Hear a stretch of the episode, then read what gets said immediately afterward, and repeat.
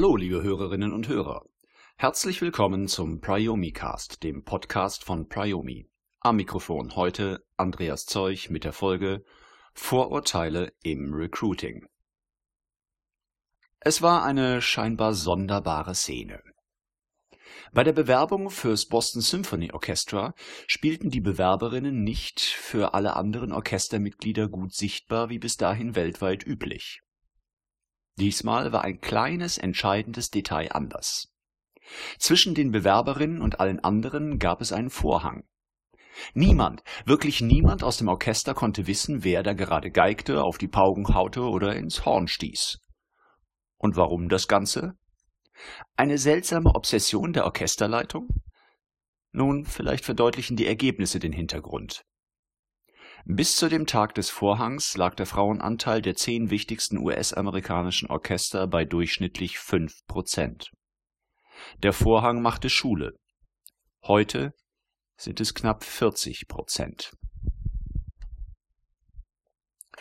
Der Vorhang hatte also einen enormen Effekt.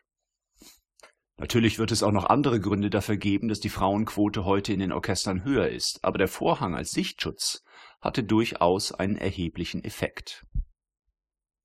Jegliche bewusste und unbewussten Vorurteile, die durch visuelle Reize getriggert werden können, wurden auf diese Weise ebenso effektiv wie effizient ausgeschaltet.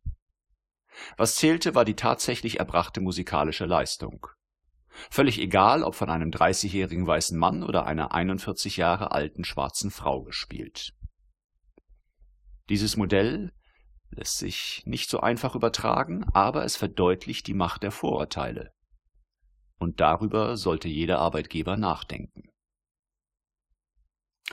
Iris Bonnet, Wirtschaftsprofessorin in Harvard und Verwaltungsrätin der Credit Suisse Group, veröffentlichte 2017 ihr Buch What Works, wie Verhaltensdesign die Gleichstellung revolutionieren kann. Sie machte damit auf all unsere menschlichen Vorurteile und deren Folgen und Kosten in der gemeinsamen Arbeit aufmerksam. Ich möchte in diesem Beitrag vor allem die daraus entstehenden Konsequenzen beim Recruiting darstellen und zu bedenken geben. Ein schönes Experiment dazu geht folgendermaßen. Er ist einer der Großen im Valley. Ehemaliger Unternehmer. Begnadeter Netzwerker. Howard Royson. Am Anfang seiner Karriere gründete er zusammen mit anderen ein Technologieunternehmen. Naja, was sonst? Soweit eher langweilig. Später wurde er Teil der größeren Apple Story und danach stieg er ins VC-Geschäft ein. Und weil das noch nicht reicht, wurde er Mitglied verschiedenster Verwaltungsräte bedeutender Unternehmen. Natürlich war und ist er mit den beiden Godfather of Mass Computing befreundet, Bill Gates und Steve Jobs. Diese Story wurde immer wieder Studierenden in Harvard präsentiert. Ihre Aufgabe? Bewertet seine Leistung. Im Allgemeinen waren die Studenten und Studentinnen ziemlich beeindruckt, fanden Howard besonders effizient und kompetent und zudem durchweg sympathisch. Sie würden gerne für ihn arbeiten oder ihn einstellen, insofern sie dazu in der Lage wären. Der Pferdefuß an der Story. Howard gibt es gar nicht. Die Story hingegen schon. Denn Howard ist in Wirklichkeit Heidi. Sobald die Studenten und Studentinnen dieselbe Fallgeschichte im selben Wortlaut zu lesen bekommen, mit dem einzigen Unterschied des Namens und des anderen Geschlechts, ändert sich eine Sache erheblich. Zwar finden die meisten Studenten und Studentinnen auch Heidi ausgesprochen effizient und kompetent, aber definitiv nicht mehr sympathisch. Und zusammenarbeiten möchten sie mit ihr auch nicht mehr. Hm, interessant, oder?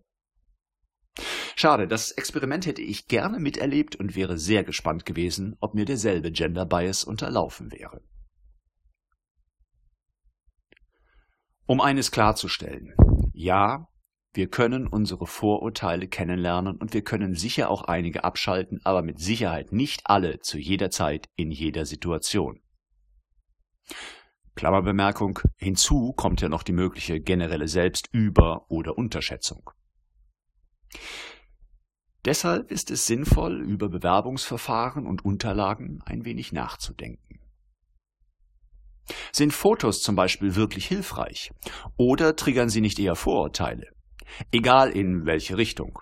Das Ganze funktioniert dabei keineswegs so eindeutig und simpel wie mit dem Howard-Heidi-Experiment.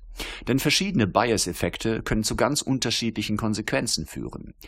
Der Halo-Effekt, einigermaßen bekannt, könnte zum Beispiel bewirken, dass der Bewerberin aufgrund einer subjektiv wahrgenommenen kompetenten Ausstrahlung Kompetenzen zugeschrieben werden, über die sie gar nicht verfügt. Umgekehrt könnte der Horn- oder Teufelseffekt zu einer gegenteiligen negativen Zuschreibung bei einem Bewerber führen. Oder wie steht es um den Namen?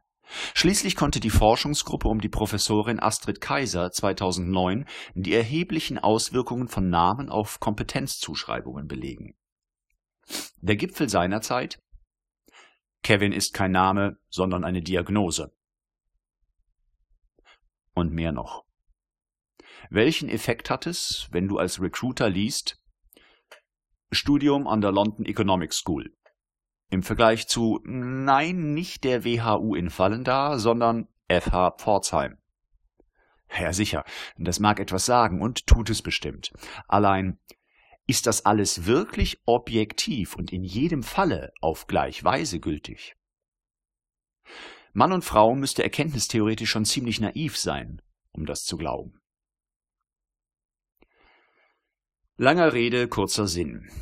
Es kann ausgesprochen sinnvoll sein, so manche Informationen aus Bewerbungsunterlagen zu tilgen. Kann. Keine Garantie? Äh, warum nicht?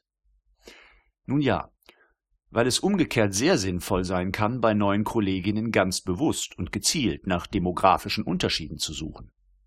Warum? Um die Heterogenität des Teams zu erhöhen. Und dann interessiert mich sehr wohl das Alter, Geschlecht, ethnischer Hintergrund, Nationalität, Ausbildung etc.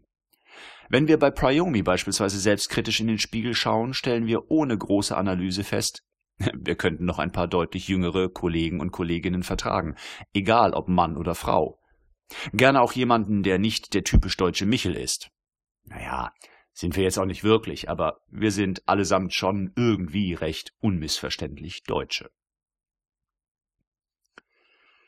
Wer reflektiert und selbstkritisch als Team ans Recruiting rangeht, wird, so meine These hier fürs Erste, vermutlich schneller ein heterogenes Team zusammenstellen können als mit Blindbewerbungen. Denn dann ist die Heterogenität dem Zufall überlassen, während ihr bewusst, ausgesprochen gezielt nach ergänzenden Eigenschaften bei neuen Kolleginnen suchen könnt. Aber das setzt eben eine große Portion Achtsamkeit und Ehrlichkeit voraus, inklusive ziemlich dezidierter Kenntnisse, über alle beteiligten Teammitglieder. Solltet ihr euch das selbst noch nicht zutrauen, dann wäre es vermutlich deutlich intelligenter, möglichst viele Trigger für Vorurteile auszuschalten.